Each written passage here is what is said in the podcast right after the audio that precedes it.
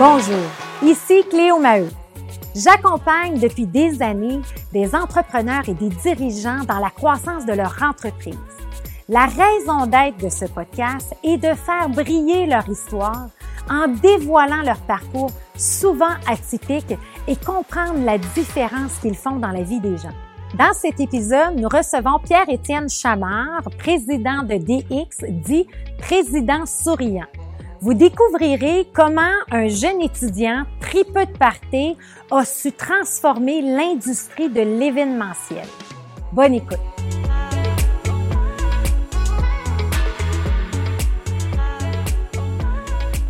Bonjour Pierre-Étienne Chamard, très heureuse de te recevoir dans ton décor. En fait, on est euh, dans le studio euh, avec Dan et tout euh, de l'atelier 4771, c'est ici qu'on tourne, mais on a fait affaire à tes services parce qu'il y avait une pénurie de rideaux blancs et de panneaux, fait que tu nous as beaucoup aidé, fait qu'on est content de te recevoir dans ton décor. C'est plaisir, merci. merci de me recevoir.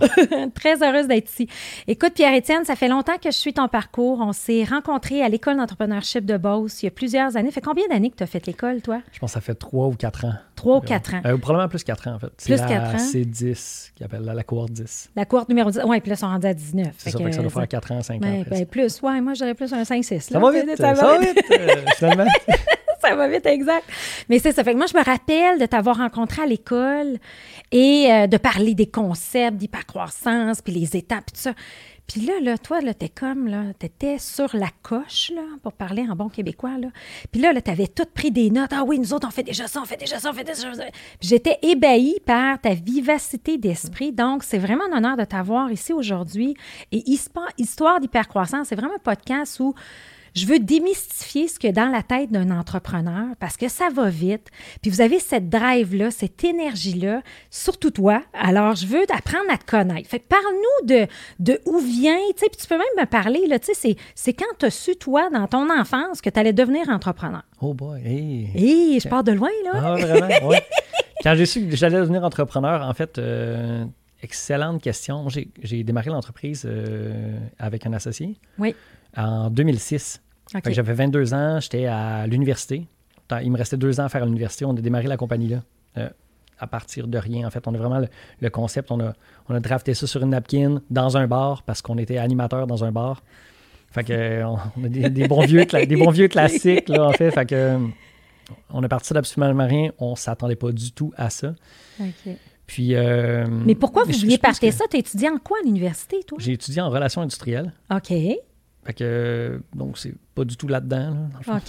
Puis, euh, puis ton partenaire, était-tu en relation industrielle aussi? Non, pas du tout. Il était en production animale, puis euh, à, à l'ITA, la Pocatière.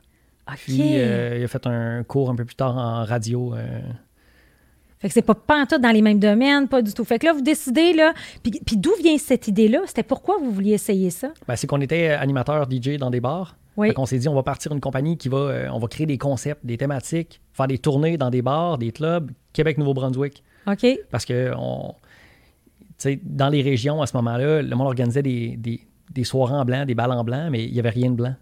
OK. Fait que, dans le fond, on s'est dit, hey, ça prend un décor, faut les... faut mettre le monde dans l'ambiance, ça prend un décor faut, Oui. euh, pour, pour attirer le monde et tout. Fait que, euh, on a monté des, des thématiques, puis on a fait des tournées avec ça pendant euh, un bon 2-3 ans. OK. Puis après ça, c'est là qu'on a tourné notre modèle d'affaires pour faire de la pour organiser des événements corporatifs. Oui. Au lieu d'organiser juste des parties, On organisait des événements corporatifs. On va devenir un peu plus sérieux, là. L'université est finie. Ben, c'est ça. Puis, m'en est, euh, ben, c'est même Philippe, on s'associe à, à cette époque-là, qui disait euh, tu sais, on n'en fera pas toute une vie, là, des parties dans des bars, là, se coucher à 4h, 5h du matin, euh, 3-4 fois par semaine, euh, ça va faire là, avec la famille et tout, ça va être compliqué. tu sais. Fait qu'il préparait déjà ce terrain-là, tu sais, il Oui. disait déjà que ça faisait pas de sens. OK. Ouais.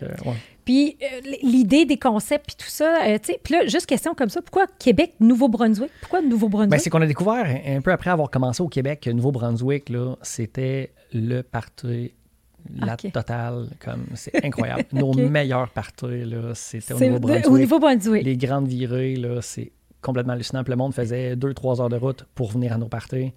Qu'on faisait des parties à, à Shippagan, à Caraquette, Edmundston, fait que, à, Mon- à Moncton également, Ouais. Campbellton. Fait que tout dans ces coins-là, c'est complètement incroyable. là, les, euh, Hey, mais tu me rappelles quelque chose? Moi, mon père m'a envoyé apprendre l'anglais à Fredericton, de Nouveau-Brunswick. ouais, ouais. Et puis, euh, je suis tombée en amour avec un Mexicain. Fait que quand il est revenu, il m'a dit How is your English? J'ai dit Todo está bien. Oh, c'est que j'ai été pas mal sur le party pendant six semaines. Il était découragé, mais oui, c'est vrai que c'est un Nouveau-Brunswick, j'ai des souvenirs de ça. Fait que là, vous faites ça, mais c'est quoi, c'est quoi le concept? Comment vous développez votre modèle d'affaires? Euh, Comment vous partez? C'est beau, là, faire des parties, mais comment tu t'organises, là? Comment tu trouves tes gens euh, au Nouveau-Brunswick, euh, puis Ah, tout ça? On faisait des téléphones, on appelait les propriétaires de bars, puis on leur proposait nos concepts. C'est quoi un concept de bar, mettons? Ben, là, principalement, on chargeait, à ce, à ce moment-là, on chargeait 1000 pièces. Oui. C'était simple, au fond. C'est 1000 pièces, on arrive avec euh, un- des cadeaux à donner au monde, euh, deux autres ou hôtesses. Euh, À ce moment-là, c'était des hôtesses fait qui, euh, qui donnaient des shooters, qui, euh, qui dansaient avec le monde, qui donnaient des cadeaux.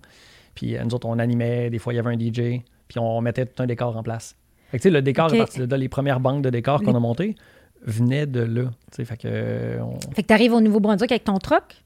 Ouais, on avait, on avait un, un trailer fermé. Oui, oui. que, euh, Mais mettons, je vais vous donner un exemple. euh, on avait acheté notre, notre premier concept, on, avait, on faisait des foam party. Fait que c'est des machines à mousse. Oui. Fait que euh, c'est comme dans un bain, mais à grande échelle. Fait Oui. qu'on remplit la piste de danse de mousse. Puis euh, le monde danse là-dedans. Fait que, euh, mais on a, on, a, on a mis de l'eau partout. On a dû scraper des planchers. Là. Présentement, faire ça, j'aurais tellement peur pour mes assurances. oui. Je suis comme, c'est sûr qu'on a scrapé des planchers. Puis même, Oui. il y a une place à Campbellton, je me rappelle, le plan, tu sais, l'eau, tellement qu'on met, ça mettait tellement d'eau au sol, ça coulait dans le restaurant qui était au sol. Il y avait un restaurant de fruits de mer en bas. genre. Il y avait de l'eau partout. On est... Ouais, c'est un- en tout cas, il y a plein d'histoires hallucinantes là-dessus. Là. oui, Fait que, c'est ça. Fait que ça, c'est le début, dans le fond, Ouais. du concept de dire, regarde, l'événementiel, on peut peut-être en faire un modèle d'affaires. Fait que là, on fait ces deux, trois années-là de bar, puis après ça, qu'est-ce qui se passe? Exact. On a, co- on a commencé à. On, on voulait développer des nouveaux modèles. Fait qu'en fait, quand on essayait de trouver c'était quoi l'idée qui allait, qui allait émerger puis qui allait être un, un bon modèle qu'on pourrait scaler. OK. Fait qu'on a même fait du booking de DJ internationaux. Pour voir si ça allait, si on allait avoir un reach avec ça. On a fait qu'on a booké des DJ de l'international, des artistes qu'on faisait venir. On les bookait dans les bars qu'on avait déjà des contacts au Québec et au Nouveau-Brunswick. Après ça, on a parti une agence d'événements pour célibataires. Fait que des soirées pour célibataires, ça s'appelait le 25-54. 25 à 54 ans. Fait qu'on splittait deux groupes. Euh, il y avait- Hey, tu t'as dû avoir du fun là-dedans aussi, là. ben, c'est quand, même- c'est quand même intéressant, mais on n'a pas fait beaucoup d'événements là-dedans. Parce qu'on s'est rendu compte vite que ça aurait pris beaucoup d'argent faire de la promotion pour faire sortir. À ce moment-là, on parlait de 30 000 mettons, pour comme faire lever le concept un peu, mais on Ouais. n'avait pas cet argent-là. Ben ben. Mais on avait, on avait euh, un site web, euh, transactions en ligne déjà, puis on était en 2008 à ce moment-là. Wow. le monde pouvait payer directement en ligne pour euh, payer leur soirée. C'était, les activités étaient concentrées selon les intérêts du monde. Fait que OK. C'était principalement des activités de 15 à 30, 35, 40 personnes max. Une dégustation de, une dégustation de cocktails ou euh, sinon, euh, on fait un atelier de mixologie, une promenade dans un jardin, euh, un pique-nique dans un parc. Plein de petites activités, une randonnée en forêt, euh, un souper rencontre, des ateliers de cuisine. Fait que vous essayez plein d'affaires, là. Vous, vous aviez une idée, puis d'où venaient toutes ces idées-là, là? Euh, ben, dans le fond, ça venait de soirées probablement un peu arrosées. Euh, on lance des idées et on se dit, ah, il y a peut-être quelque chose là. Un- une autre idée qu'on avait eue à ce moment-là, c'était, euh, ça s'appelait Party en boîte. Oui. Fait qu'on avait, on avait fait un logo, le kit avec Party en boîte, puis on voulait charger, faire peut-être trois packages. Fait que, principalement, mettons, euh, quelqu'un, il y a une activité de Saint-Valentin ou le, le Nouvel An arrive, la célébration du 31 décembre.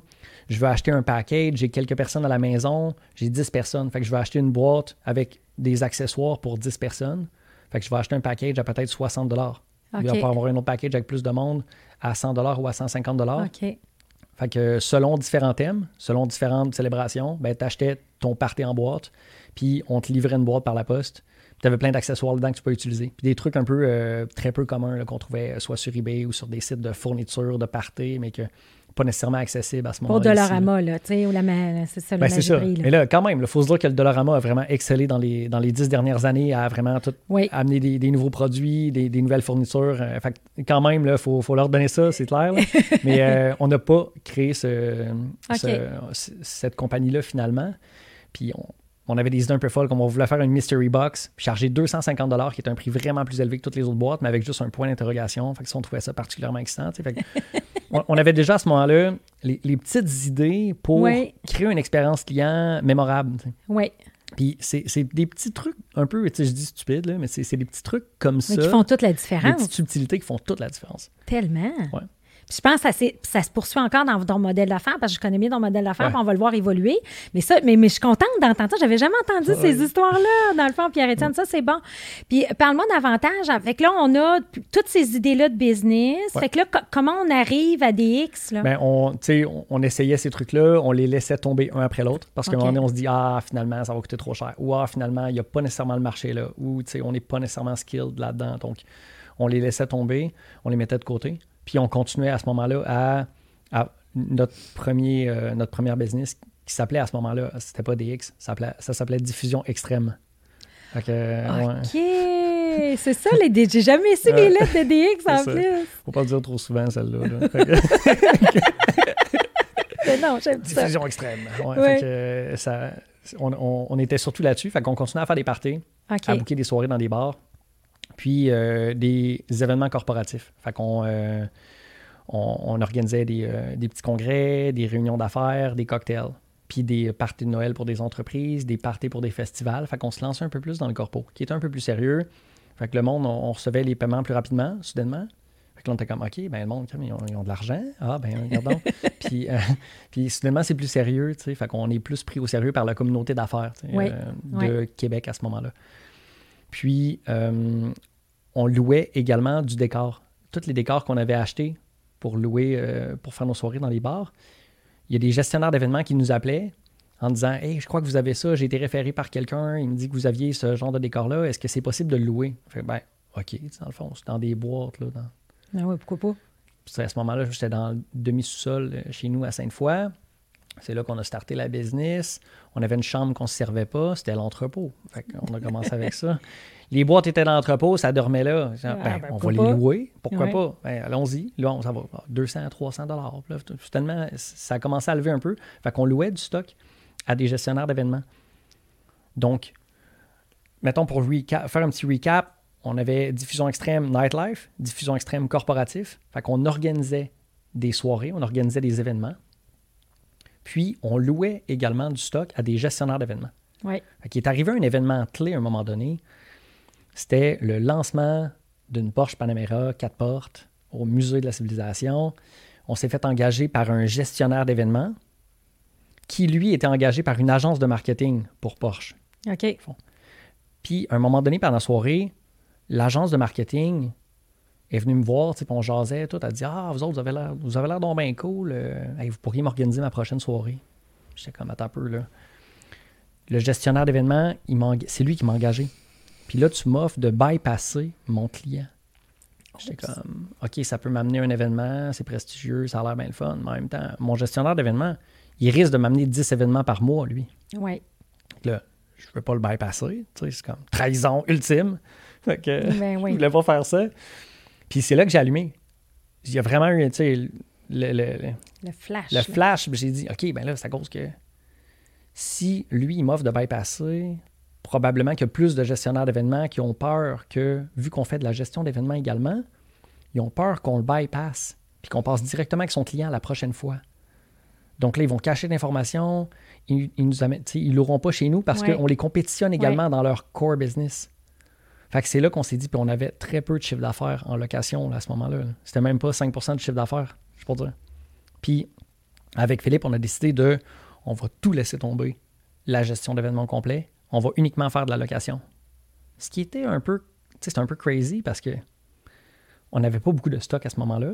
On avait quelques éléments de décor, tu sais, mais pas, pas comme aujourd'hui, là, mais tu sais, à peine pour faire du revenu puis que ça marche, mais finalement, tu sais, on s'est mis à acheter des trucs, on s'est mis à en louer de plus en plus.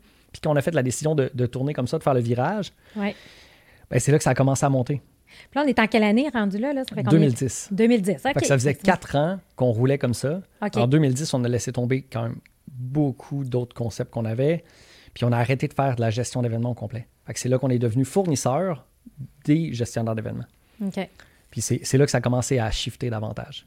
OK. Fait que là, c'est le fun. Fait que là, le modèle d'affaires plus euh, qu'on connaît aujourd'hui euh, est, est arrivé et tout Exact. C'est là qu'on a laissé tomber Diffusion Extrême. On a créé DX Design à ce moment-là. ça. OK. Ouais. Qui a évolué là, dans, dans, dans les deux dernières années. On a, on a transformé DX Design pour créer DX avec le liner mobilier événementiel. Mobilier événementiel, parce que c'est toujours le core business aujourd'hui. tu sais, le- Exactement. C'est la location de mobilier, le core business. Location de mobilier et décor et pour décor. des événements. Et, et ça a été quoi l'alliance que vous avez fait avec les fameuses personnes d'événementiel? Ça a-tu été votre client cible, dans le fond, dans toutes ces années-là? Oui, oui, définitivement. Ça a été notre client cible, euh, gestionnaire, planificateur, euh, des entreprises qui voulaient louer des décors pour leurs rencontres d'affaires ou pour leurs euh, soirées, des parties ou autres. là. Fait qu'au lieu de réinventer la roue puis de partir en compétition, c'est de dire on va en faire des alliés parce que ça se fait Exact. pas. Puis des entreprises comme vous au Québec de location comme ça, il y en a-tu beaucoup? Je connais pas ça. J'ai pas, je connais juste vous autres. Moi, vous êtes les meilleurs, là, fait que je connais juste vous autres. Ben, Il n'y en a pas énormément. Il, y en a, il y en a quand même pas mal. Il y en a plus à Montréal, définitivement. À Québec, à ce moment-là, parce qu'on avait seulement un bureau à Québec, il n'y en avait pas beaucoup. OK. Puis euh, c'était difficile de trouver des éléments de décor ou de mobilier. Il n'y avait pas de mobilier à Québec principalement. là. Il y avait seulement des chaises, des tables de base. là. Ouais.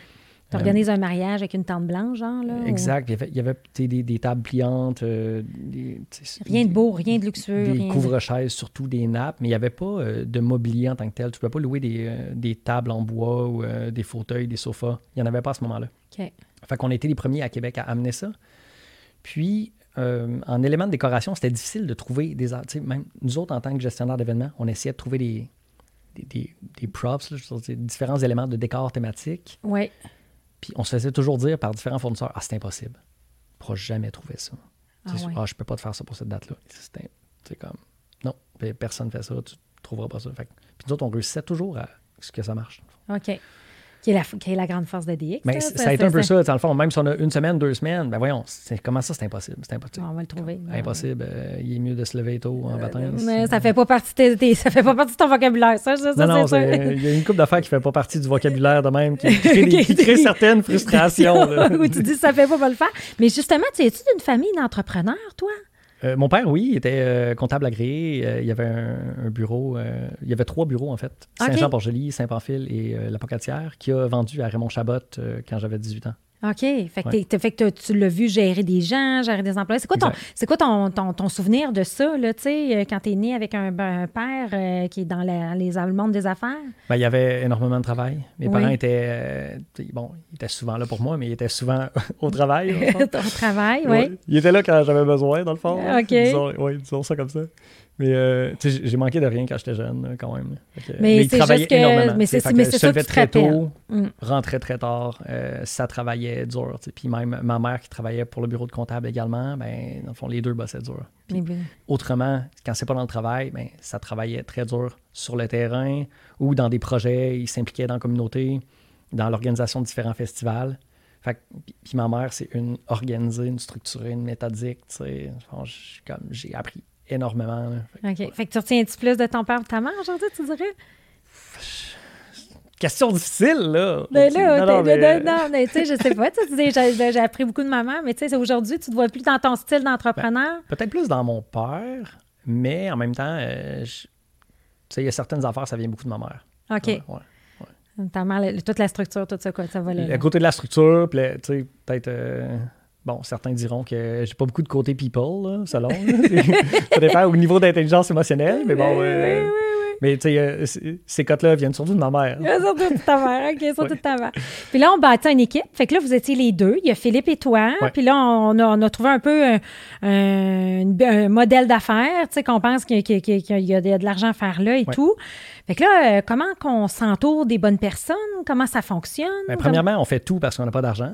Oui, clairement, il y a des amis qui nous aident, mais quand que ça commence à rouler, ben, les amis ne veulent plus nécessairement aider parce que là, il faut qu'ils aident trop souvent. Oui, c'est ça. Ouais. Euh, on s'est même retrouvé à embaucher euh, de nos amis d'enfance, dans le fond. Puis euh, bon, on verra. tant- On parlera peut-être un peu plus tantôt. T'es arrivé toute sorte d'histoire avec ça. là. Ouais. C'est- moindrement dans mes recommandations présentement. Donc, euh, engager des amis d'enfance, on, on- on- on- écoute, on faisait tout. là. On montait les décors, on faisait les ventes, on était en plein milieu de l'escabeau avec des affaires, en train d'accrocher les rideaux dans les airs. T'es en train de faire la vente du- de la semaine d'après. On démontait la nuit ou le soir après l'événement. Euh, on rentrait, dormait deux, trois heures, on recommençait le lendemain matin. C'était complètement hallucinant. Puis, puis je sais que tu es un passionné d'escalade, là. Puis c'est ta grande, grande, grande passion. Mais avec toutes ces années-là, as-tu eu le temps de faire de l'escalade comme tu voulais? Puis du sport? Tu es un grand Ouais. sportif? Comme je voulais, c'est relatif. Là. Je te dirais que dans les premières années, euh, dans les dix premières années de la business, en fait, j'ai fait énormément de sacrifices. OK. OK. Euh, ouais, puis probablement que, que quelques-unes de mes ex pourraient témoigner de nombreux sacrifices. de trop impliqué. Mais c'est-tu parce que, tu sais, puis ça a un rapport avec tes parents que tu as tout le temps vu travailler puis ça fait partie de toi? Y a-tu des leçons apprises là-dedans? Peut-être que ça vient de là. En même temps, ça vient aussi. euh, j'ai fait beaucoup d'athlétisme quand j'étais jeune, à partir OK. de secondaire 3. Donc, euh, pendant une douzaine d'années, j'ai fait de l'athlétisme. J'ai euh, été dans le Rouge et Or aussi pendant huit ans en athlétisme. Oh, wow! Ça m'a vraiment. Ça, ça a été comme. Les, les notions de, de focus, de Oui. discipline, d'excellence, de. La résilience, là, vient énormément de là. Oui, euh, oui. Même si ça fait mal, même si c'est difficile. Puis un peu l'éternel. Ça va tout le temps aller mieux ou la prochaine va être meilleure ou euh, comme euh, un Tu peu sais, tu, vois, tu, tu regardes en avant, là. tu sais, on je regarde pas- en avant, mais en même temps, je, je suis tout le temps un peu insatisfait, en étant quand même satisfait. tu sais, Comme, je suis tout le temps un peu éternel insatisfait, ce qui fait en sorte que je veux tout le temps me pousser plus loin. Oui. Sortir de ta zone de... Ben, en fait, toi, depuis que je te connais, tu veux continuellement sortir de ta zone de confort. Quand même, j'aime bien mon petit confort, mais Oui. sortir de la zone de confort, je pense, c'est. Mais je pense qu'il ne faut pas que tu restes trop longtemps dans cette zone-là. Puis il faut que tu aimes ça te réinventer puis de voir les nouvelles possibilités. Ouais. Ça vient d'où, ça? Tu sais, là, tu as parlé de l'athlétisme. Y a-tu d'autres choses, qui vient de ça, ce petit, ce côté-là, là, d'être, euh, d'être autant à vouloir, euh, sais, euh, changer le monde? Ah, je sais pas, peut-être. Euh, ben, pas nécessairement de l'athlétisme, ça, exactement, de vouloir transformer ou de vouloir révolutionner ou changer Ouais, le monde. ouais. Je pense que ça vient plus des inspirations entrepreneuriales, là, de, tu sais, comme par exemple, là, Elon Musk, c'est pour moi un, un- un modèle, mais pas depuis l'année passée. Dans le fond, ça fait plusieurs années, là, depuis qu'il a, a développé et vendu PayPal. Ça fait des années. Fait que, tu sais, même dans les premières expérimentations de, de Tesla puis de SpaceX, j'étais vraiment fasciné par, OK, là, comme c'est all-in, puis il va pas juste à peu près. Euh, il y a eu quelques parties de Steve Jobs aussi avant, qui étaient comme complètement fascinantes. C'est cette volonté d'exceller puis d'aller au-delà de ce qui est normalement acceptable. Dans le fond, comme nous autres, dans, dans, dans le mobilier, on le voit souvent. Mettons, on installe un comptoir, un bar, mais on, on peut mettre de l'éclairage en dessous. Si la rallonge électrique en dessous est toute virée un peu de travers, c'est pas clean, c'est pas neat, c'est pas comme droit sur le sol, puis comme tapé, puis caché, même si c'est derrière, tu le sais que c'est pas correct OK.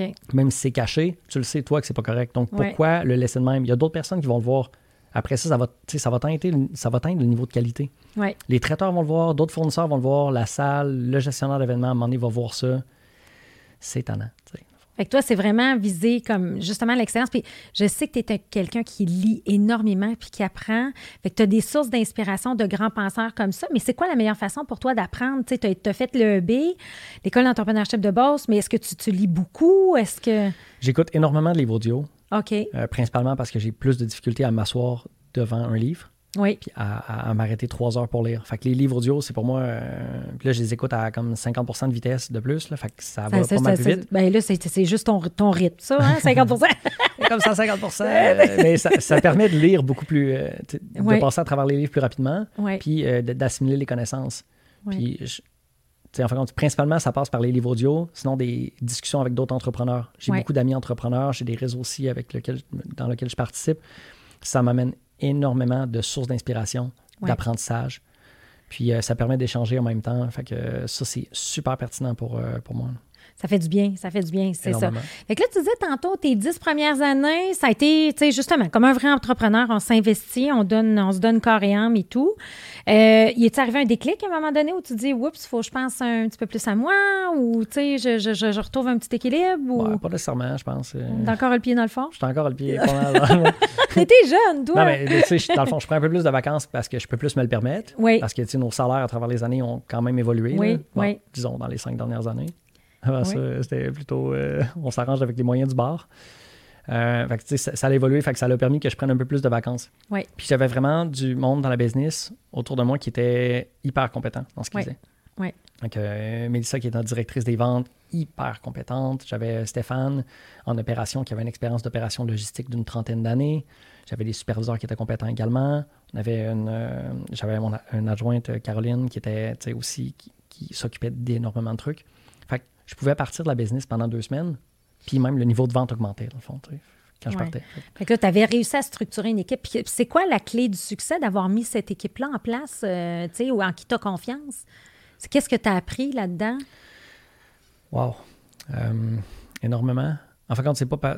C'est vraiment tricky. C'est la confiance que tu as. Euh, tu sais, comme au début, je disais, j'ai engagé des amis d'enfance initialement. Tu sais, j'ai même eu un de mes amis d'enfance qui a commis une fraude envers la business. Mon meilleur ami d'enfance avec qui j'étais comme in, primaire, secondaire. Puis c'était lui qui s'occupait de notre administration. Puis il a fraudé la compagnie. C'est pas pardonnable, ça. Horrible, là. Fait que, puis là, ça remet à questionner un peu euh, les amis d'enfance, puis qui qu'on laisse dans le inner circle à quelque part, dans le corps, puis qu'on donne toute l'information. Oui. Puis euh, Philippe et moi, on a toujours été vraiment un peu plus bonasse, dans le fond. On va, on, va aider, on va croire en quelqu'un, on va faire super confiance dès le début. Mais, tu sais, il faut faut pas en profiter. Là, parce que, il y a des limites. Il y a des limites. c'est ça, c'est ça. Fait c'est quand même tricky, ça, parce que j'ai dû apprendre à dealer avec ça, puis aller, aller chercher les, les bonnes personnes. Euh, puis présentement, tu sais, le, comme on, revient vraiment, présentement, je, je, suis en train de retravailler sur le core vraiment de l'équipe de DX, puis engager les bonnes personnes NPIC. Fait que c'est vraiment là à petite pince, là, puis une par une, qu'on trouve vraiment les bonnes personnes qui vont permettre de faire shifter la business. Puis on utilise énormément les principes du top grading. On est revenu vraiment, puis comme là, Melissa l'a poussé à un autre niveau. Là. Dans les derniers mois, elle a vraiment shifté à un autre level. Elle est vraiment comme sérieuse dans ses démarches. Puis la manière qu'elle procède à ses entrevues et tout, c'est impeccable. Je suis Peux-tu nous donner, pour les gens qui ne connaissent pas, c'est quoi le top grading? Peux-tu juste un peu nous expliquer c'est quoi puis qu'est-ce que vous avez fait, vous, pour ça? Bien, probablement que tu pourrais l'expliquer pas mal mieux que moi. Euh, non, mais c'est en fait, c'est l'axe des valeurs versus la performance. Puis des joueurs A qu'on cherche dans le top grading, c'est d'aller chercher les, des gens qui ont les valeurs de la compagnie. Puis ça, je veux que tu en parles, Pierre-Étienne, parce que tu as fait un travail extraordinaire de définir les valeurs de l'entreprise, l'ADN de l'entreprise. Fait que j'imagine que dans votre top grading, vous êtes capable de voir s'il y a un fit de valeur quand vous faites l'embauche de vos gens. Oui, définitivement. OK. ça, c'est comme on n'a pas le choix d'avoir un fit avec les valeurs, avec l'organisation en tant que telle. je pense qu'il y a quand même à faire attention présentement. Euh, puis avec Mélissa, on en parlait justement hier. C'est pas toujours évident quand on cherche un fit culturel d'aller chercher euh, euh, des personnes qui nous, des fois qui nous ressemblent pas, mais qui vont amener tellement la business. Fait que tu sais, puis je pense que c'est un débat de société vraiment pertinent actuellement. Mm. Si on va chercher seulement des personnes qui nous ressemblent, tu sais, euh, comme dans, notre cas, mettons, là, euh, principalement, il y a. Euh, c'est pas en totalité, mais il y a énormément de Québécois chez nous. Puis, bon, il y a probablement autant de gars que de filles, là. Mais, tu sais, comme, on aimerait ça aller chercher la diversité. La diversité énormément. Puis, je pense que ça va nous amener à un autre niveau, quelque part. Oui. Surtout avec Montréal, qui a une diversité incroyable. Oui. Ben là, tu sais, dans le fond, nous autres, à parler juste euh, quasiment français, puis, euh, un français de. Un français de. de ouais, ah, je comprends. C'est ça, on se comprend. Exactement, c'est ça. Mais c'est un bon point que tu amènes, en fait, parce que, tu sais, il y a des grosses vagues, là, tu sais, de diversité, puis de. Euh, tu sais, des campagnes, tout ça qu'on voit et tout. Puis, mais, mais dans le fond, ça ne veut pas dire qu'en en voulant aller chercher de la diversité, ça ne veut pas dire que tu ne prends pas quelqu'un qui va avoir tes valeurs. Non, exactement. Il faut, que ça, faut que ça suive l'ADN quand même. Ça suit l'ADN. Mais c'est que des fois, on, on dévie l'ADN un peu pour aller chercher quelqu'un qui va nous ressembler. Il faut comme faire attention à ça. Il y a comme une petite distinction. Il faut essayer de pas trop se créer de biais en fait, de, de, perception. C'est quelque chose que tu amènes souvent quand je fais, du moment que je faisais des événements publics euh, en présentiel. Tu faisais toujours une belle, une belle présentation sur ton ADN, mais j'aimerais ça que tu nous en parles parce que tu es probablement l'entrepreneur qui a su autant bien définir, imager, vulgariser une ADN. Je te cite souvent un exemple, j'aimerais ça que tu m'en parles. Ben, par chance que j'avais une bonne designer graphique. Euh, non, mais au-delà de ça, au-delà de ça, au-delà de ça Oui, mais en fait, on, a, euh, on est parti des, des, concepts stratégiques de Gazelle, principalement, pour, euh, parce que dans la stratégie en tant que telle, puis dans ces concepts-là, dans les concepts d'ADN, de raison d'être, puis de, de BIHAG, la vision de l'entreprise, en fait, si c'est pas clair pour l'entrepreneur, c'est Oui. certainement pas clair pour le monde, les personnes qui travaillent à l'intérieur de l'entreprise. Fait que si c'est pas clair pour les personnes qui travaillent dans l'entreprise, qu'est-ce qu'ils vont offrir comme expérience aux clients? C'est quoi l'alignement commun qu'ils vont avoir? sais? Fait que dans le fond, si on est tous dans un bateau puis on rame pas à la même vitesse, ben définitivement, le bateau ira pas si vite que ça, puis probablement qu'il ira pas dans la bonne direction, ce qui est très dangereux, dans le fond. Parce que Ouais. euh, virer en rond, ça amène pas... euh, ça va pas très loin, d'habitude. Ou ça prend euh, vraiment longtemps. C'est long, Euh, tout seul. donc, c'est ça. Fait qu'on a, on a on on a redéfini ces concepts-là. On a fait des, euh, des sessions stratégiques. Avec euh, beaucoup de euh, des sommets stratégiques qu'on appelait. On se réunissait dans des chalets avec plusieurs personnes de l'équipe. Puis on repensait tout le temps ces, ces concepts-là. Jusqu'à temps qu'on arrive à un moment donné à définir notre raison d'être, à définir notre BHAG, le Big Area Audacious Goal, qui est notre concept de vision, en fait. puis à définir nos, nos valeurs, qu'on appelle l'ADN. Mhm. Parce que, euh, puis on a défini ça, là, à peu près quoi, là? 9 ans après avoir créé l'entreprise. Ce qui est tard, c'est hyper tard. Parce qu'on entendait parler de ça tout le temps dans, dans toutes sortes de 5 à 7 ou autres, ou dans des réunions d'affaires, ou dans des formations. Vision, euh, mission, vision, valeur. C'est super important, il faut que vous ayez ça, sinon euh, vous irez jamais très loin. OK, ouais, mais dans le fond, les valeurs, puis moi, je voyais ça gros. Puis en même temps, c'est super important, mais c'est que je, je le voyais tellement gros, puis je voulais pas prendre la mauvaise décision. Fait que dans le fond, l'absence de décision était ma décision dans ce cas-là. Ouais, le statu quo, là, tu sais, mais à un moment donné, euh, t'as pas le choix, là. Ce qui marche pas, dans le fond. Il faut, comme à éviter. À éviter. Vaut mieux prendre une décision, oui. quitte à la changer une couple de fois. Mais euh, c'était la décision à ce moment-là, tu sais, avec l'expérience qu'on avait. Fait qu'on a, on a pris le temps de bien définir ça. Donc, on, on- on a fait plusieurs rencontres pour déterminer cinq composantes de l'ADN. On a appelé ça l'ADN parce que ça collait beaucoup mieux pour nous autres. C'est ce qu'on a dans le sang, là, fait que ça nous parlait beaucoup. Puis, euh, puis ça définissait bien aussi si tu n'as pas ça, ben, dans le fond, tu ne fites pas dans l'organisation. tu sais, Fait que euh, ça aidait en même temps, puis ça collait bien. Tandis que valeur, on dirait que c'est- c'était plus considéré comme des valeurs personnelles. C'était très. euh, ça appartient à chacun, c'est différent. Ouais, non, non. Vous l'avez, vous l'avez jazzé de votre façon. Comme moi, j'haïs le mot mission.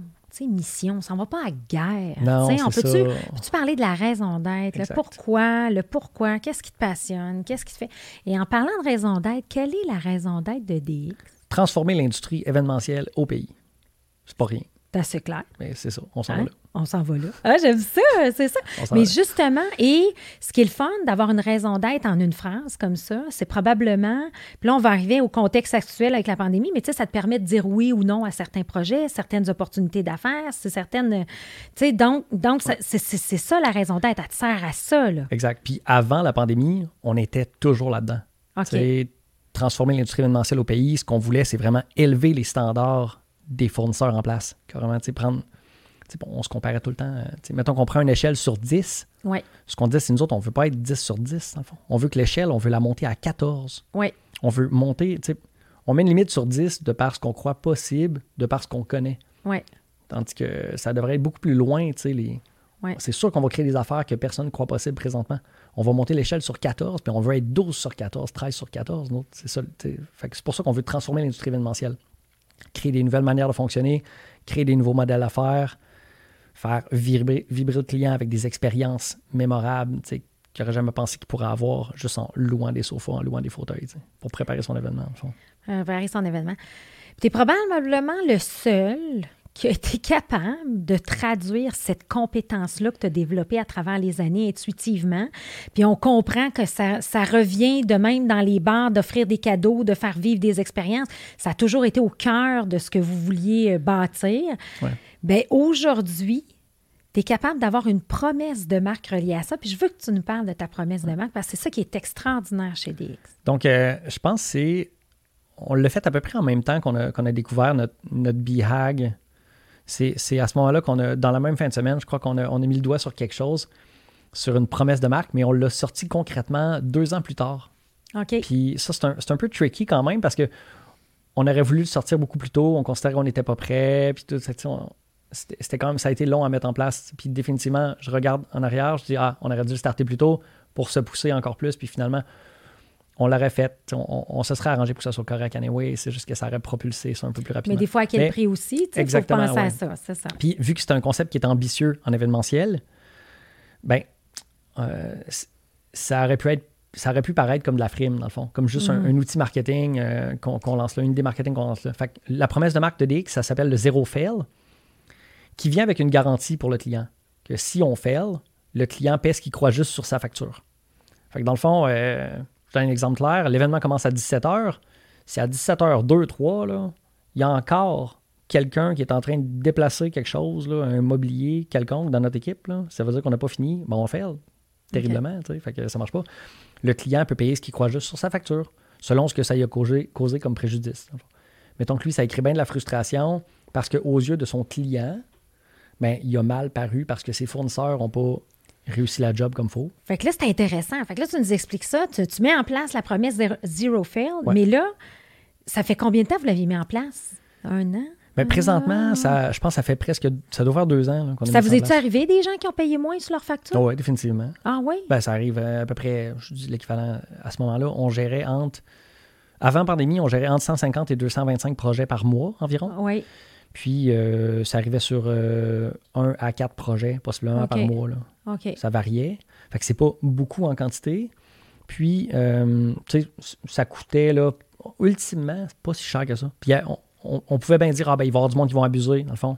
Ben, Ouais. parfait. S'il y a du monde qui abuse, c'est correct. On ne veut pas comme client. On ne veut pas comme client. On va ça. choisir. On va dire, ah, je vais. Ça va me faire plaisir de vous référer à mon meilleur compétiteur, pas de problème. Exactement. Si on me faire un plaisir d'y parler, ça me dérangera pas. Mais si on a échappé la balle, si on a droppé la balle, puis on ne l'a pas récupéré à temps, puis on n'a rien fait, ben, dans le fond, on mérite de se faire rien payer. Puis je vais être le premier à dire, tu sais, dans le fond, on paye absolument rien, ça n'a aucun sens, on l'a échappé comme jamais, ça se peut pas, tu sais. Ça a été quoi l'impact auprès de votre clientèle, justement, d'avoir cette, cette promesse-là? Avez-vous vu un, un impact? Ça a-tu changé un peu le mood? Ça a-tu fait une belle, euh, une belle, euh, tu sais, une belle proposition de valeur pour vos clients? Tout d'abord, ça a eu un impact auprès des employés. OK. qui se sont ralliés autour de ça. On a même, euh, les employés ont signé sur, euh, sur la bannière. On a fait une grosse bannière de zéro fail. Qu'ils ont signé dessus comme vraiment un symbole de- d'engagement envers la promesse de marque à Québec et à Montréal. Puis euh, les clients, il y a eu de l'impact. Ça, ça l'a paru pour, les, pour le client qui le vit, qui vit un fail, qui vit une problématique puis qui- veut de l'aide, mais la manière dont on va le supporter là-dedans, la manière qu'on va répondre à sa problématique, ben, c'est là que ça va gagner. Ouais. Mais quelqu'un qui ne l'a pas vécu peut pressentir ça comme de la, de la frime marketing un peu. Oui. Mais, Mais- sauf qu'en même temps, quand tu lis vraiment ta promesse puis que la personne, c'est Ouais, là, ben là, là, tu là, as ton client à vie. Oui, exact. Puis, tu sais, c'est facile à dire dans le fond de Ah, ben là, euh, tu sais, parce que pour le client en général, il dit Ouais, mais de toute façon, je suis pas satisfait, euh, ben, je voudrais pas tout payer pareil, mais tu sais, là, des fois, il a payé à l'avance ou autre. Ou, tu sais, il y a plein comme d'excuses, là, mais tu sais, c'est comme. Ils disent Ben, tu es un fournisseur, tu devrais livrer tant de pièces de mobilier, de la bonne couleur, en temps. Mais la réalité en événementiel, c'est qu'il y a tellement d'imprévus, tellement de choses qui arrivent. Puis les fournisseurs qui droppent la balle, mais qui la laissent à terre, il y en a beaucoup. Parce qu'il y a tellement d'événements, il y a tellement de volume. Mm. Fait qu'à un moment donné, sur le pourcentage, ben, c'est normal qu'il y ait des balles qui droppent à un moment donné. Ça arrive, là. Mm. C'est sûr. On n'est pas infaillible, puis on est humain. Là. Tu un gros deadline qui est l'événement qui commence. Fait que dans le fond, c'est faut que tu sois capable d'attraper la balle puis de faire quelque chose avec puis de dire OK, je corrige le problème immédiatement puis on met les efforts en place pour que ça fonctionne. C'est que dans le fond, c'est que ça donne un genre de mantra à l'équipe de dire regarde, voici la culture d'entreprise, voici comment on se positionne, voici Ouais. ce que nous on fait. Puis il y a même, euh, parle de ton étampe, je trouve ça cool, l'étampe. Ouais, ben on a créé une expérience autour de ça. Fait que, tu sais, qu'on parlait d'expérience encore, on a- il y, a- il y avait une valise qui était une valise grise en, en chromé, puis avec euh, donc, le client à la fin du montage, le chef d'équipe allait voir le client avec la valise, l'agent de mallette. là. Là, tu Il parles dans le passé, c'est juste parce que le- la, la business a réduit. Exact. Ben, je, vais, je vais parler juste de la transition du, du- du zéro euh, fail, de l'étampe et tout, que ce qu'on a fait pour corriger ça. Parce qu'en fin de compte, là, avec la pandémie, euh, comme faire signer des papiers aux clients, c'est tricky un peu. Oui, Fait qu'on a fait d'autres choses avec ça. Je vais y venir. OK. Donc, l'expérience avant pandémie pour le zéro fail, à chaque montage, donc peu importe ce qui arrivait, à chaque montage, le chef d'équipe allait voir le client, ouvrait la mallette. Dans la mallette se trouvait une grosse, grosse étampe, vraiment grosse. Puis, il fallait que le client prenne la grosse étampe zéro fail, l'étampe sur le bon de sortie, donc le, bon de livraison, en fait. Puis là, il y avait le gros stamp. On a fait un gros stamp de zéro fail.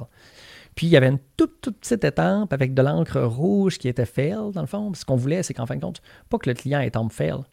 A un fail, le chargé, le, le- le chef d'équipe va prendre sur lui, il va dire, shame on us, on a vraiment fait une erreur, on est vraiment, sais, on est absolument désolé, va prendre des temps faibles, va, va l'étamper lui-même. Dans le fond, on ne fait pas étamper le fail au client. Là, l'expérience client n'est pas bonne, puis ça n'a pas rapport. Là. Dans le fond, c'est nous autres qui déterminent qu'il y a vraiment quelque chose. Fait il y c'est le client qui choisit ultimement.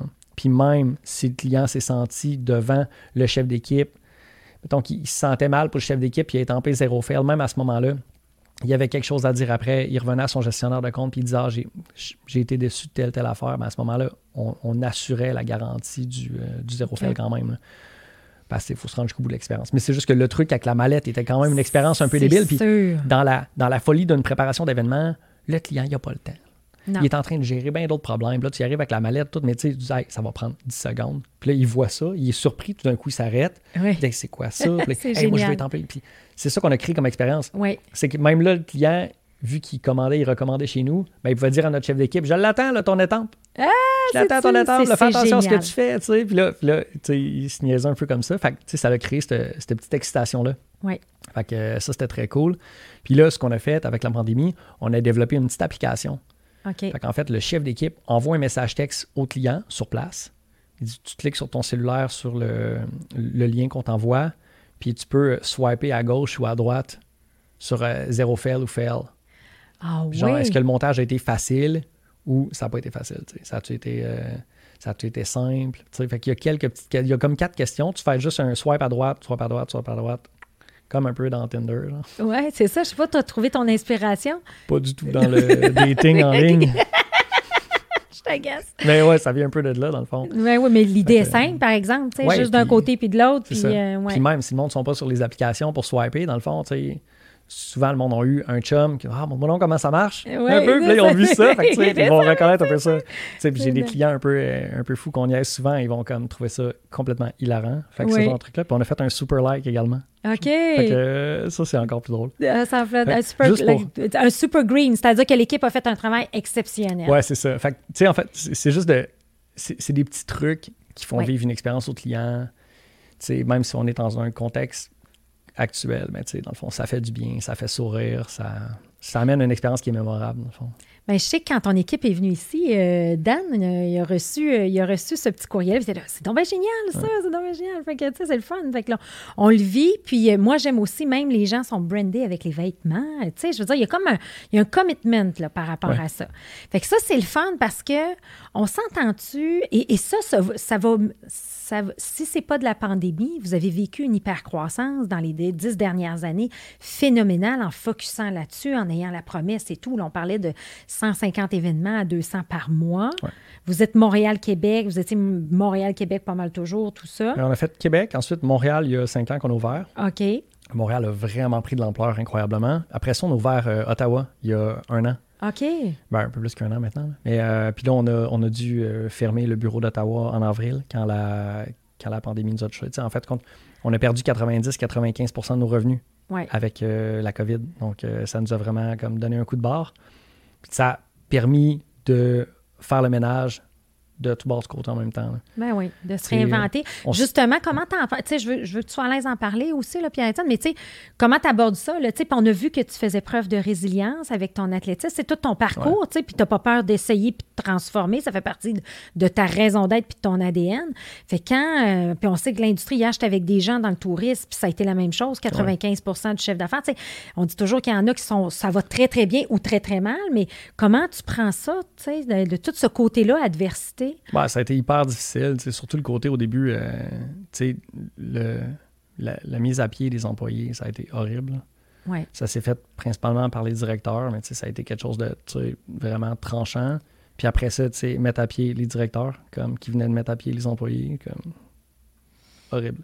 Horrible, hein? Euh, fait ça. Définitivement, on a passé par un genre de roller coaster d'émotions en avril, mai, juin, juillet. là. Puis, euh, Toujours en attente de se dire ça passe-tu, ça passe-tu, ça passe-tu ouais, mais on était un peu dans les réalistes. Comme dès le mois de mai, juin, on était dans des, euh, dans des conférences euh, virtuelles avec euh, des acteurs de l'industrie événementielle, de l'industrie touristique. Puis nous, on était dans les réalistes de dire euh, attendez absolument rien avant décembre. Puis là, tout le monde dit ah, ça va revenir euh, au mois de juin, au mois de septembre. Mes clients m'ont m'ont repoussé ça au mois de septembre, c'est sûr qu'ils vont le faire. Je suis comme, non, non, non. Là. Comme, ça va là l'année prochaine. Mm-hmm. Puis on, on était vraiment party pooper. Là, comme. Puis même un point qu'à un moment donné, j'ai arrêté de participer à des, euh, à des conférences comme ça, parce que je me suis dit, tu sais, comme là, je deviens vraiment négatif, dans le fond, je deviens pessimiste Ouais. à fond, mais je pense que j'étais plus du côté du réalisme. Du réaliste. Même à ce moment-là, peut-être un peu trop tôt pour. euh, Mhm. tu sais, puis je suis quelqu'un ordinairement qui est hyper optimiste. là. Tu sais, je suis un débile optimiste, puis en fin de compte, c'est c'est ce qui fait encore pourquoi que je suis dans DX aujourd'hui, puis que je fonce, puis que je veux encore aller plus loin, puis qu'on crée des nouveaux, euh, toutes sortes de nouvelles idées, puis qu'on met en place des nouveaux trucs. Parce que je suis un hyper optimiste, même en temps de pandémie, puis qu'on a perdu 95% des revenus. Oui. Tu sais, on n'est pas en train d'attendre les bras croisés que ah, ça va revenir, puis euh, ce sera pas trop long, puis il n'y a pas de problème, puis le gouvernement va nous sauver. C'est comme ça se passera pas, là. Euh, c'est nous autres qui va nous sauver. Exact. Puis en plus, quand j'ai vu euh, il y a quelques semaines que tu étais dans les entreprises à plus forte croissance, les listes sont sorties. Fait que là, tu sais, ça a été quoi? Puis là, j'ai vu que tu avais écrit quelque chose là-dessus. Ça a été quoi, justement, Ouais, l'effet? Définitivement, mixed feeling. là. Genre, Oui, OK, hein? oui, euh, bravo, euh, j'écris comme slow clap, trompette de carnaval, un peu trop. c'est ça, tu sais. ouais. Fait que, c'est ça, tu sais, comme c'est une bonne petite tape dans le dos, là. mais clairement, on va refaire ces listes-là dans une couple d'années. Pas Oui. présentement. On va revivre notre croissance, ça va être, euh, ça va être un peu ça. Ouais. Fait que, tu sais, c'était c'était le fun d'avoir ça, mais en même temps, la réalité est que ça a vraiment flanché, puis Ouais. là, on doit se redéfinir. Puis, Puis comment, tu, f- tu- comment on se redéfinit avec un contexte comme ça qui nous affecte autant, là, tu sais? Ouais. Ben, ça a été en premier de trouver la bonne équipe. C'est de garder les bons joueurs. Puis, tu sais, pas les bons joueurs, c'est vraiment de, de redéfinir le core au complet. Qu'est-ce qu'on allait avoir besoin pour la relance, puis pour redéfinir l'industrie événementielle. Mhm. Pour aller là, vraiment le- DX, euh, je dirais 5.0, là, parce que ça fait plusieurs fois qu'on le redéfinit. Là. Fait que, tu sais, pour, pour la, la nouvelle génération de DX, si on veut, qu'est-ce que ça allait prendre comme compétence, comme style, comme, euh, comme, euh, comme personnalité, comme aptitude.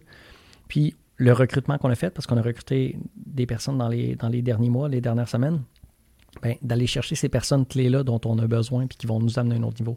Ça a été surtout ça en premier. Puis, comme là, en termes d'engagement, on avait le zéro fail, on a créé le zéro risque. On fait le lancement euh, comme lundi qui s'en vient. Donc, on crée le zéro risque, qui est notre engagement de normes sanitaires en événementiel. C'est quoi notre protocole sanitaire? On a même un pulvérisateur électrostatique qui est comme un, fusil qui sort de l'espace pour. euh, ça fonctionne vraiment. En fait, ça désinfecte, ça assainit chacune des pièces de mobilier à la fin du montage. On fait ça également au démontage pour s'assurer qu'on ramène pas ça à l'entrepôt. Donc, euh, on a un protocole sanitaire qui est très clair, qui est très bien défini.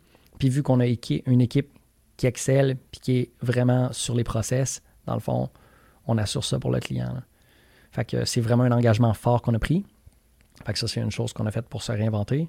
Le zéro fail, on n'a pas eu le choix de l'adapter pour le rendre plus techno avec l'application parce que l'étampe, on ne peut plus vraiment faire ça. là.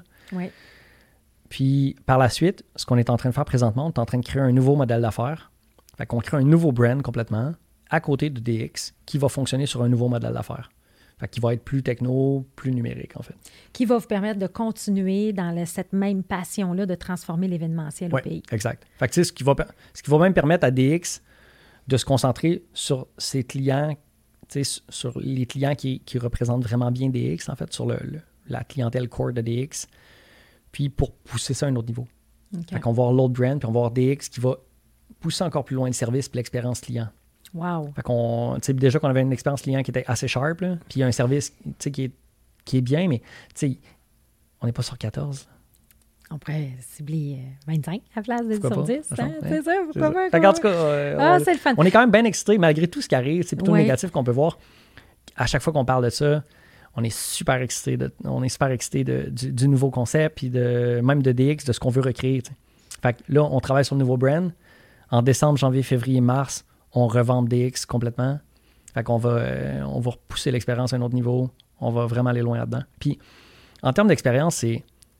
Tu sais, c'est des mots qui sont faciles présentement. Puis là, tout le monde dit Ah, l'expérience client. Puis, ah, ben oui. sais. faut être customer-centric.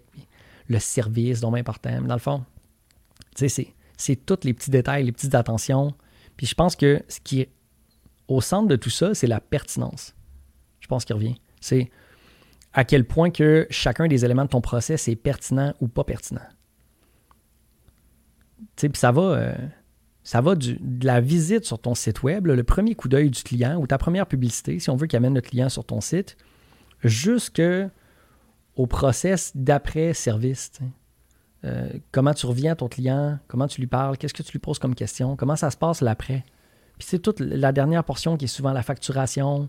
Avant ça, tu as le onboarding client, la livraison de ton service. Comment ça se passe? Quand tu as des pépins, qui gère les, problèmes, qui gère les problématiques, puis les, petits trucs qui arrivent, puis comment ça se fait. L'expérience, c'est tellement large. Du début à la fin, à partir du moment où tu as un premier contact jusqu'à la fin. Exact. Là, tu te rends compte que est-ce que ton client, est-ce qu'il est à sa première expérience avec la compagnie, ou il est à sa deuxième, troisième, ou il est à sa dixième expérience avec la compagnie? Il ne vivra pas la même expérience. Fait que tu peux pas les rentrer toutes dans le même bateau de la même manière à X moment. Fait il y a ça à penser également. Puis c'est le fun parce que là, on crée un nouveau brand complètement. Fait qu'on est capable de designer l'expérience client du début à la fin d'une manière comme exceptionnelle, puis tout penser à ces petites attentions-là dès le départ. Tandis que DX, ben, il va falloir qu'on élimine plein de trucs. Il va falloir qu'on crée des, nouveaux process, des nouveaux petits concepts qu'on va mettre en place aussi. Parce que ça va faire partie de, ce que le client a vraiment besoin, mais d'y faire vivre une expérience d'une certaine manière aussi. On peut dire que tu compris l'expérience client. Là. Moi, j'aimerais ça. Ben, j'ai beaucoup de clients qui sont vraiment dans du euh, ils disent, ah, nous autres, euh, on est vraiment bon dans l'expérience client. Ah oui, ta mesure-tu? Ah non, mais je sais qu'on est bon, les clients sont contents. C'est bon. Combien de fois qu'on l'entend, mais de se commettre réellement là-dedans, puis de faire ce que tu fais, il y a très peu de gens qui sont, allés, sont capables d'aller au, fond des choses. Et là, tu dis, ben gars, je me sens de la pandémie pour réinventer puis pousser encore plus loin. Puis ce qui est intéressant aussi, c'est que tu vas utiliser les technologies parce qu'on dit tout le temps, notre fameux 10 ans technologique, on l'a écopé en quelques mois, en termes d'apprentissage. Fait que là, d'où la nouvelle équipe, le core team qui arrive, euh, euh, où tu probablement tu t'équipes de nouvelles compétences aussi pour faire ce nouveau modèle d'affaires-là. Fait que est-ce que la, la mobilisation des troupes, la motivation des troupes, comment ça va? parce que là, c'est bon, on a les idées, mais comment ça va? C'est quelque chose de tricky parce que là, on est beaucoup à distance. Oui. Ça, c'est particulièrement la mobilisation, l'engagement à distance, c'est pas si évident que ça. Parce que, mais on voit que quand on se rencontre, quand on est en personne, c'est là que ça drive. Puis là, tu vois les étoiles, tu vois que ça brille, il y a quelque chose. C'est là que ça prend tout son sens. En, live, en, stream sur Zoom ou sur Meet ou Teams, c'est vraiment difficile. Ouais. Tu n'as pas la même vibration, tu n'as pas la même énergie, la même excitation, tu n'as pas le, même feel. On a tous besoin d'humain. Hein? On a hâte que l'humain revienne. Définitivement. c'est pour ça qu'on se book quelques rencontres en personne dans des moments, pour des sujets qui sont un peu plus stratégiques ou un peu plus tricky, tandis que pour d'autres qui sont un peu plus opérationnels, ben, on y va plus en ligne. Euh, puis tu sais, l'important, je pense, c'est d'en parler souvent. C'est comme un peu, euh, comme Jim Collins disait, le, le, Strategic Council, pour créer des concepts stratégiques de BHAC, de raison d'être, d'ADN et tous les autres concepts stratégiques. C'est la fréquence à laquelle ton personnel core se rencontre puis discute de ces affaires-là qui fait la différence. Oui. Qui fait en sorte que si tu vas trouver ces éléments-là puis prendre des actions plus rapidement, ou ça va te prendre, mettons, 10 euh, ans pour le figure out. Puis pour trouver ces petits trucs-là d'expérience, tu dis, tu sais, j'ai l'expérience là-dedans, mais en fait, c'est juste que je suis un éternel insatisfait. Mm-hmm. Je vais au restaurant, j'ai comme combien de fois là, comme que je suis ah je viens de te demander un verre d'eau, tu sais, comme, tu sais, faut mm. t'amener un verre d'eau. Là, je leur demande, ben, ça serait cool que tu l'amènes, tu sais, dans le fond. Puis là, tu sais, il y a des affaires où ça fait, ça fait 35 minutes qu'elle t'attend, puis que tu t'es pas fait demander si tu voulais un verre, tu sais. Of course, je suis assis ici pour une bonne raison, tu sais. Puis je, dis pas ça, dis mais tu sais, comme. Mais non, mais tu le penses dans ta tête. Je suis avec ma blonde, puis comme, clairement, là, c'est comme ça serait le fun, là. Euh. Puis tu sais, là, fait que tu vois que ça a été comme, il y a un détachement entre, entre l'expérience puis ce qu'on dit, puis c'est pas seulement au restaurant. Oui, mais, c'est un, peu aussi euh, Pierre-Étienne Chamard. C'est un peu ton ADN. Oui, j'ai un stock un peu. J'ai beaucoup de temps. Mes ouais, non, mais mes employés diraient que j'ai beaucoup de temps. non, mais ce qui est intéressant, c'est que tu vas le pousser pour rendre le tout l'impossible possible dans ta business. Fait que, fait que euh, je trouve que tu deviens un modèle en soi hyper inspirant. Euh, puis, tu sais, moi, ce, qui me fascine aussi, Pierre-Étienne, c'est qu'on est ici aujourd'hui, on se parle, puis c'est la résilience que tu as dans tout ça La résilience, tu peux être très résilient puis euh, euh, laisser les choses aller, mais au contraire, il y a toute cette notion-là de drive, de, nouvelles choses à conquérir. Alors, euh, j'oserais te demander, est-ce que tu as, un nouveau euh, but euh, hautement audacieux et grandiose, un nouveau BIAG? As-tu des choses dans ta tête qui trottent de dire tant qu'à réinventer ou tu es en train de le définir? Ben, pour DX, il faut redéfinir le BIHAG parce que avant la pandémie, on avait le BIHAG avec SpaceX qu'on voulait réaliser l'aménagement pour le lancement de la première navette de SpaceX vers Mars. Fait qu'on voulait meubler cet événement-là avec des X. Puis là, on, avec Mélissa, on, regardait ça récemment. On se dit définitivement, le BHAG colle plus vraiment à notre réalité. faut qu'on trouve quelque chose de nouveau. faut revamper ça. J'ai pas encore trouvé c'est quoi pour DX. Euh, je crois avoir trouvé le BHAG pour notre nouveau brand, mais je ne suis pas encore sûr présentement du truc. Je ne suis pas persuadé encore que c'est bon. Au moins, ce que j'aime, c'est que tu y penses, puis tu te mets un objectif ultime. Malgré tout ce qui se passe, tu le fais. Il y a beaucoup d'entrepreneurs qui vont dire la business va bien présentement en temps de pandémie. Ils ne pensent pas au futur. Oui, mais tu sais, comme même nous autres, ça allait vraiment bien avant. on était en super belle croissance. C'était trippant. Puis tous les indicateurs étaient à la hausse. Tandis que là, à ce moment-là, on était même, on voulait réinventer déjà le truc. On était comme, ah, c'est pas exactement ça, faut aller un peu plus loin là, ou telle affaire, faut, faut vraiment améliorer ce niveau-là ou améliorer notre excellence opérationnelle. Il faut simplifier tous les process. Fait on était vraiment déjà dans cette vibe-là. Continuellement. Continuellement. on était, c'est encore là, c'était cette éternelle insatisfaction-là. Puis, puis je suis quelqu'un qui, tu sais, je me satisfais de peu de choses, en fond. Tu sais, comme je peux être chez nous, je vais manger un craft dinner, je vais être super content. Puis j'aime manger des bonnes choses. Mais comme, ah, tu sais, fat job. Tu sais, comme correct. Ça le fait, c'est correct. Fait tu sais, autant que je peux être satisfait de petites affaires, mais comme quand on parle d'expérience client, puis que à un moment donné, tu sais, es un client, tu veux, je veux pas nécessairement payer pour un truc, je veux payer pour une expérience. Je vais pas au restaurant pour payer de la bouffe. Je, je vais là pour l'ambiance, je vais là pour, je vais là pour l'expérience que je vais vivre. Mm-hmm. Puis selon ce qui va se passer là, selon la vibe, ben, c'est là que ça va être trippant ou pas. Puis, on parle d'un restaurant, mais on parle de plein d'autres choses. Hein. Mettons, je vais seulement acheter, euh, je vais magasiner pour un frigidaire c'est la même chose. Si je vis une expérience qui est complètement désagréable, mais, euh, comme. Le futur est là, puis l'expérience est créée par des humains. oui, la technologie peut aider, mais à la base, il faut y penser, il faut y réfléchir. Euh, Pierre-Étienne, c'était vraiment super tripant de t'avoir, euh, tu viens de dire, c'est faut, faut vivre une expérience tripante. Moi, je viens de passer la dernière heure à vivre quelque chose de tripant. J'ai initié ce podcast-là en temps de pandémie pour pouvoir m'asseoir avec des gens tripants comme toi, avoir du temps pour échanger. Quelle belle histoire. Merci infiniment. Et je n'ai aucun doute de l'hypercroissance de DX et nouveau branding, c'est certain. Et pour les gens présentement qui veulent vous rejoindre DX, c'est quoi le meilleur moyen de, de, de, de vous rejoindre pour l'événementiel et tout? Puis là, peut-être juste dire la grosseur de l'entrepôt. Là. C'est plus un trailer en arrière de ton auto. Là. Fait que c'est quoi là, l'entrepôt? Ça ressemble à quoi? Oui, définitivement. L'entrepôt, c'est gros. On a 30 000 pieds carrés à Montréal, puis il y a 15 000 pieds carrés à Québec. Wow. c'est rempli de stock. Puis prochainement, dans les, euh, en fin de le, mois prochain ou même à, la fin du mois de novembre, on va recevoir des, euh, nouveaux produits. Fait que même en tant que pandémie, on a continué à faire des achats parce qu'on est confiant de ce qui s'en vient. Puis même euh, actuellement, avec les studios qu'on meuble, ben, il y a des besoins en mobilier. Fait qu'on veut être capable de mieux cibler cette demande-là. Fait que c'est pour ça qu'on a acheté quand même beaucoup de stock. Fait qu'on est super excité de ce qui s'en vient. Fait que les rackings sont remplis de stock jusqu'au plafond. Fait que c'est, euh, on, est prêt, on est prêt pour des événements. Fait que c'est quoi la meilleure façon de vous rejoindre? Sur dx.ca, tout simplement. Euh, allez voir le site dx.ca. Il y a, euh, les façons de nous contacter sont assez nombreuses. C'est super simple. On a une équipe exceptionnelle. Merci de l'invitation, Cléo. Ah, ben, écoute, ça me, fait, ça me fait tellement plaisir. Puis euh, moi, j'ai vécu une belle expérience. Puis si vous voulez une expérience qui est comme hyper enrichissante, puis avoir du fun, hein, parce qu'on a tous besoin d'un contact humain fun, ben DX est là pour vous. Fait que merci encore, Pierre-Étienne. Vraiment apprécié.